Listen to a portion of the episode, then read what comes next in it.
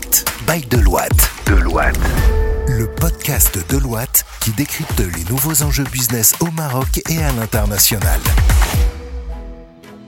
Bonjour à tous et ravi de vous retrouver dans ce nouveau numéro de Point d'impact, le podcast de Deloitte enregistré à Casablanca dans les locaux flambant neufs de Deloitte. hein. C'est le troisième numéro que nous enregistrons ici pour notre plus grand plaisir et on va parler aujourd'hui d'assurance industrie et services au sein de Deloitte. Alors on vous expliquera euh, bien ce qui se cache derrière assurance industrie et services. On fait pas d'assurance à Deloitte, mais on va vous expliquer ce que ça veut dire. Point d'impact, c'est tout de suite.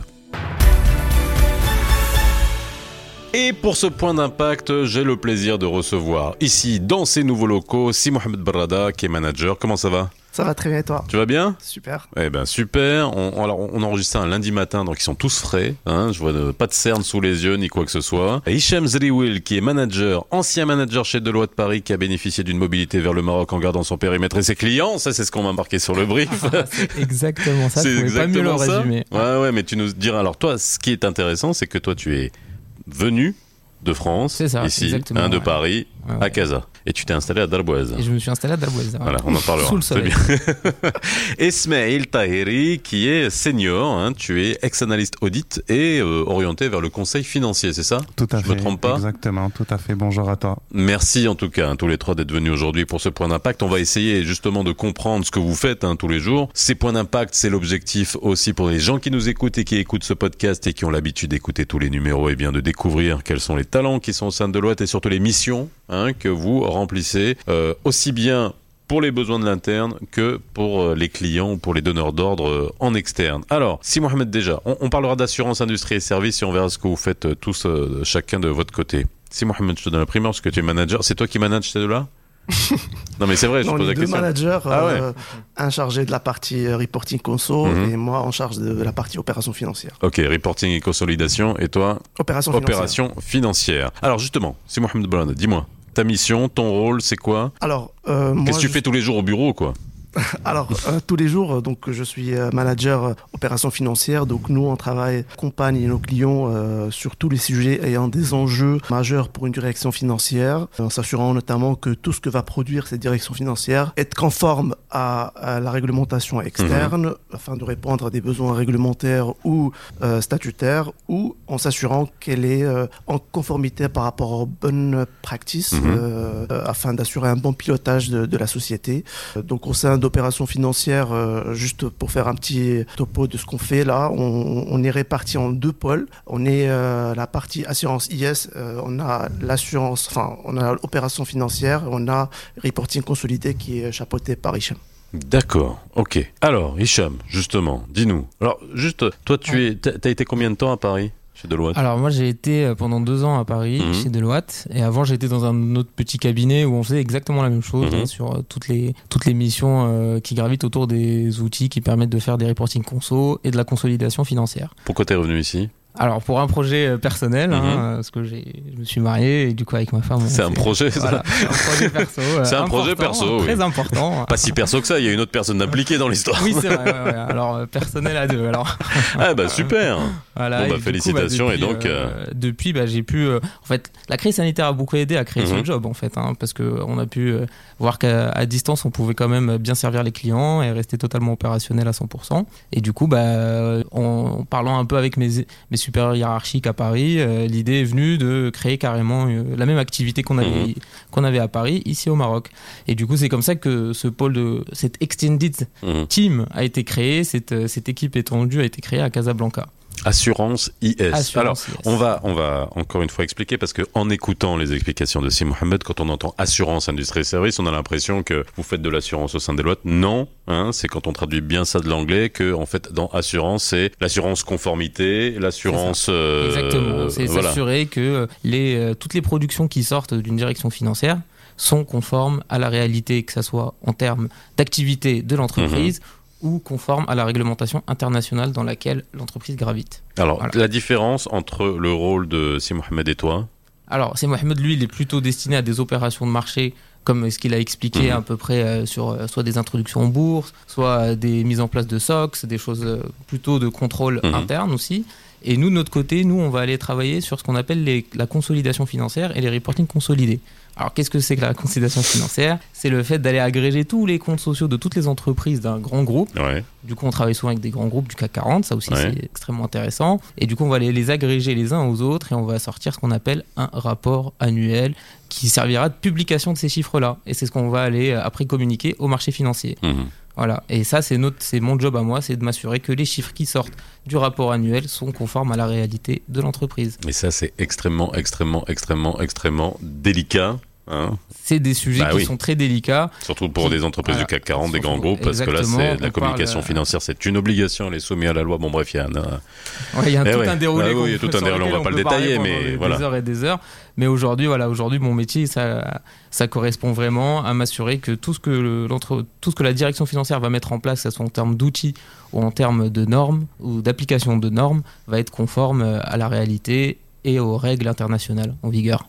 Alors, Ce qu'on appelle Smail. les IFRS. Pardon. Les IFRS, absolument. Smail, tu es senior Tout à fait. On m'a marqué senior, mais bon, t'as quel âge moi, quand, toi, quand on m'a dit Smail, t'es senior, je m'attendais à quelqu'un avec des cheveux blancs comme moi, quoi. Non, non, bah, pas du tout. Je fais partie donc de, de l'équipe. Donc bonjour à tous. Je fais partie de l'équipe de, de Mohamed.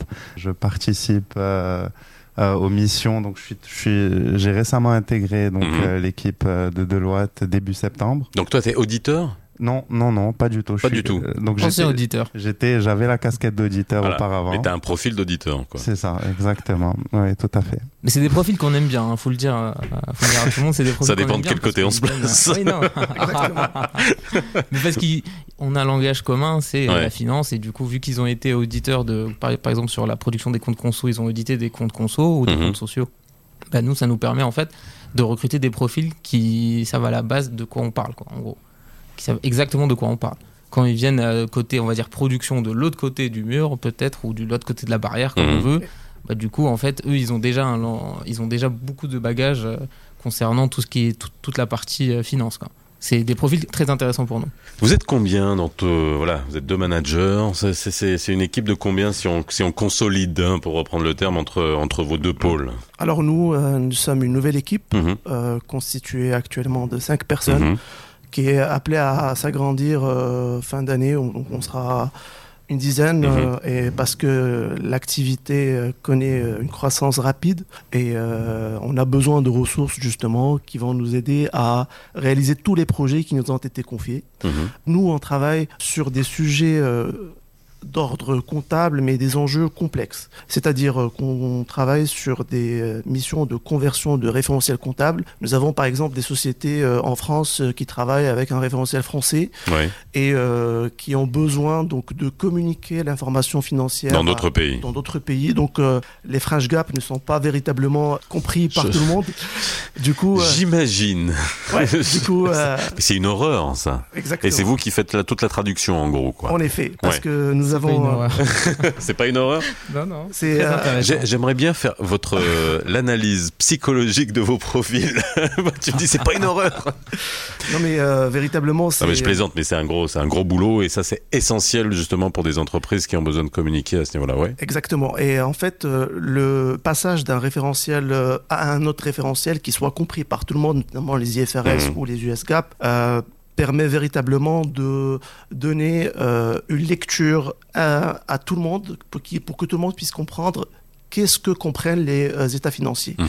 Euh, Aujourd'hui, euh, dans- Alors je t'arrête, c'est-à-dire si on fait pas ça et ça j'essaie de, de- vraiment de comprendre ce que ça peut, qu'est-ce que ça peut impliquer? Voilà, quand euh, justement on le fait pas, parce que c'est ça la question, ou alors on le fait mal, ou alors qu'une entreprise justement ne fait pas appel à, à, à ces compétences-là, c'est-à-dire quoi? Ça veut dire ça peut euh, ça peut enclencher quoi? Une, une mauvaise euh, Ça appréciation. peut enclencher au niveau un mauvais boursier. pilotage de l'activité, tout ouais. simplement. Parce qu'en fait, la finance, elle est, surtout après la crise du Covid, Mhm. ça a été mis en avant pour piloter l'activité, pour savoir si l'entreprise est en bonne santé. Du coup, si on part sur des mauvais chiffres, on a des mauvaises, euh, une mauvaise appréciation et on a une mauvaise stratégie, Mhm. tout simplement. C'est pour ça que les chiffres sont aujourd'hui le cœur même de la machine euh, qui est l'entreprise. Et aussi par rapport aux investisseurs, parce que les investisseurs étrangers, dont ils mettent de l'argent euh, sur euh, au niveau de la société, ils ont besoin de connaître qu'est-ce que quel est le retour sur investissement, on va dire, de façon ou d'une autre, pour qu'ils puissent comprendre. Donc des investisseurs étrangers, ils ont besoin de ce référentiels internationaux qui permettent justement de donner une bonne lecture de ce que véritablement veulent dire les chiffres. Alors, et le conseil, est-ce que ça c'est aussi c'est, le métier hein, de, de, de, base, au-delà de, de, votre analyse, de processer toutes ces données, dans, voilà, de, de, les consolider, de faire sortir des chiffres qui soient, qui soient assurés, puisque c'est le, le, le, titre de votre, de votre activité. Il y a un conseil aussi derrière qui est apporté. Je sais que toi tu es dans le conseil financier. Est-ce que c'est un, un output qui est important C'est le cœur même du métier, c'est l'accompagnement. C'est euh, comment donner la meilleure appréciation possible euh, à nos clients de, leur, de leurs besoins en fait. C'est comment les transformer en quelque chose de réel. Ils arrivent avec une problématique. Nous, on essaie de communiquer avec eux pour voir comment on peut transformer en besoin, de le cadrer, de le spécifier, de le détailler, parfois même de le designer. On peut mhm. aller jusqu'au design. C'est ce qu'on fait d'ailleurs pour les projets de reporting. On va designer un reporting, par exemple. Et après, à, travers ça, on va essayer en fait de le fiabiliser. Mhm. Et c'est là où en fait où nous notre valeur ajoutée elle est là-dedans c'est s'assurer vraiment que ces chiffres-là sont fiables et qu'ils peuvent se baser sur ça pour conduire tout leur pilotage futur. Et en fait, là, on est en plein dans l'accompagnement. Et pour ce qui, en ce qui concerne euh, donc euh, les opérations financières, donc euh, notre rôle notamment de, de conseil, c'est de c'est d'aider à verrouiller l'ensemble des process qui mhm. permettent donc la continuité d'exploitation d'une d'une entreprise, d'une société, en venant donc apporter des recommandations d'ordre d'ordre stratégique, de manière à vraiment aider à bien verrouiller les process. Donc ça se rapproche tout à fait des voilà du conseil pur Quand on parle d'opérations financières, il n'y a pas que les IPO, il peut y avoir des sessions, des fusions, des il peut y avoir des carve-out, euh, des sessions d'une partie de l'activité, il peut y avoir des fusions, il peut y mm. avoir des acquisitions. C'est ce que c'est mm. là, c'est ce qu'on rencontre très souvent, c'est des acquisitions. On a souvent le cas où on doit traiter des acquisitions mm. et du coup on va faire monter des consultants chez nous euh, en renfort d'une équipe euh, en interne dans une direction financière pour leur permettre de gérer ces acquisitions. Parce que si on passe d'un périmètre où on a 100 entités à 150 entités, on n'a forcément pas le people derrière pour l'assurer. Du coup, nous, on vient les accompagner là-dedans aussi. Je vois aussi les first time applications. First time application, c'est quoi? C'est quand on a des règles qui viennent d'arriver sur le et que il faut à un moment donné euh, les, les mettre en œuvre tout cadrer Parce que c'est souvent quand on n'est pas au courant et que ça arrive, on fait beaucoup d'erreurs. On ne prendra pas de, des exemples, mais... Ouais. En effet, euh, justement, euh, dans le cadre des, du passage d'un référentiel à un autre, comme ce que je disais tout à l'heure, il y a des nouvelles normes qui s'appliquent, euh, il y a des actualités par rapport à certaines normes qu'on doit veiller à ce que la société tienne compte de, de, cette, de ces mises à jour, de cette nouvelle norme. Est-ce que veut dire cette norme l'applicabilité de cette norme? Donc aujourd'hui, on peut être amené à accompagner une, nos clients à l'adoption d'une euh, nouvelle norme, par exemple une norme euh, l'IFRS 17 ou mhm. l'IFRS 16, pour s'assurer effectivement que toute euh, la, la, partie implémentation d'une nouvelle norme a été bien prise en compte par la, par la société. Je suis sûr, c'est très intéressant de parler des FTA, des First Time Applications, parce qu'en fait, ça explique bien la synergie qui peut exister entre nos équipes. Ouais. Par exemple, l'équipe de Mohamed, elle, sur une première, sur, une, sur une mise en application d'une norme, ils vont aller étudier la norme d'un point de vue vraiment très littéraire, mhm. euh, très théorique. Ils vont aller lire la norme qui va être euh, sortie directement par les institutions. Et du coup, ils vont essayer après de l'expliquer en d'autres mots et de l'appliquer à du business. Un vrai business. Et de l'expliquer aussi, de le vendre. C'est aussi une mission d'aller expliquer la norme euh, à tous, nos, à tous nos clients. Et après, une fois qu'on aura expliqué la norme, ils vont aller élaborer des schémas comptables, ce qu'on appelle des schémas comptables, c'est-à-dire de savoir exactement comment comptabiliser cette norme dans les comptes, dans les comptes de l'entreprise. Et à ce moment-là, ils vont nous transmettre ce schéma comptable et nous, on va le mettre en application directement dans les systèmes d'information financiers par exemple. Et nous, après, au bout du compte, on va aller produire, on va s'assurer que ce schéma comptable, du coup, est bien mis en place dans l'outil, et on va aller récolter la donnée, la mettre dans le schéma comptable et ressortir ce qu'on appelle un rapport annuel. Du coup, c'est ce que je disais sur le rapport annuel qui est conforme avec cette norme-là. Voilà. Donc, en gros, on se croise à un moment donné euh, dans la réalisation de nos missions. Parfois, on fait un petit bout de la mission et il est complété par l'autre euh, l'autre équipe de, de Hicham. Mhm. Donc, euh, véritablement, c'est euh, on, crée un effet synergie entre nous, comme a dit Hicham, pour essayer, autant que faire se peut, d'apporter une valeur ajoutée consolidée à nos clients, euh, en essayant, autant que faire se peut, de donner une euh, réponse complète à une euh, problématique d'ordre comptable, reporting, euh, système d'information. Ah si, on adore ça. On non mais c'est surtout ça que je comprends pas. On, adore ça. Non mais c'est ça qui est génial. C'est quand on rentre dans, dans ces métiers-là, on peut se dire que c'est un peu rébarbatif. Une fois, je le dis en, rigolant, mais c'est vrai que euh, on fait parler les chiffres et il y a un moment donné, ça se transforme en conseil, ça se transforme en accompagnement et surtout ne pas faire de bêtises parce que souvent euh, et ça ça c'est ton métier ça. Oui, oui, c'est ça. Bah oui, tout à fait. Ismaël. Tout à fait. Enfin, c'est mon ex-métier. C'est ton ex-métier. tout à fait, tout à fait. C'était ça.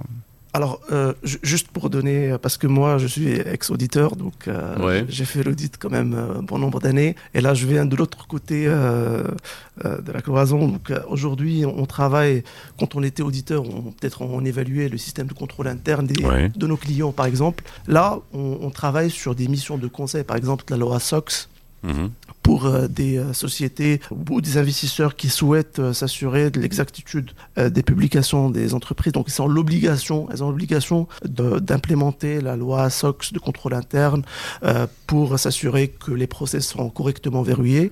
Donc là actuellement on travaille pour un grand groupe automobile sur la mise en place de cette loi uh-huh. qui permet vraisemblablement de verrouiller les process, de donner toutes les recommandations possibles sur euh, l'amélioration des process afin de d'éviter euh, ou essayer autant que faire se peut de vérifier euh, l'exactitude de l'information financière parce que finalement c'est des process qui tombent dans, un, dans une information financière dans les états financiers. en, en, quelque sorte, si on verrouille pas les process, l'information financière peut véritablement être erronée. Donc l'objectif c'est véritablement parce qu'en fait, c'est des process silencieux. C'est-à-dire qu'en gros, qui n'ont pas d'impact sur l'activité elle-même de l'entreprise, mais par contre, dans le recueil de l'information, la structuration de l'information, qui après, par contre, peut avoir des impacts. C'est ça Et c'est là, là, où on a besoin de la partie Hicham mmh. aussi, parce que quand on a un système d'information. Ah, t'as quand même besoin de lui, quoi. Bah oui. Oh, bah euh, quand on a un système d'information qui soit fiable, qui permet de verrouiller les process, parce que les systèmes d'information sont quand même importants à date d'aujourd'hui. Si on a un système d'information qui, qui est fiable, robuste, qui permet de transcrire toutes les informations euh, et la data qu'on lui a euh, communiquée bah, l'output, il est bon. Eh ben merci. Hein, je pense qu'on a fait le tour et merci de nous avoir fait découvrir Assurance Industrie et Services. Et vous l'avez bien compris, on ne fait pas d'assurance, mais euh, voilà, chez Deloitte, on s'assure que justement tout soit en ordre hein, dans tous les, que ça soit dans les process euh, et l'optimisation des exercices comptables, la production d'informations financières et aider et accompagner euh, tous les donneurs d'ordre et les clients à faire ça bah, dans de la meilleure manière et surtout en harmonisation avec tout ce qui se passe dans tous les pays du monde. Ça, c'est aussi un gros boulot. C'est un gros boulot, justement, de traduire tous ces référentiels comptables et euh, que ça puisse communiquer entre tous les pays. Voilà, merci en tout cas, merci Si Mohamed, merci Hicham, merci Ismaël d'avoir été avec nous dans, dans ce point d'impact. Merci à vous de nous avoir écoutés. Ben, on se retrouve euh, dans un autre point d'impact très bientôt, le podcast By Deloitte ici à Casablanca et je le répète dans les locaux flambant neufs de Casablanca. À bientôt, bye bye. Écoutez Point d'impact sur toutes les plateformes de podcast. Point d'impact, le podcast Bail de Loite depuis les bureaux de Casablanca.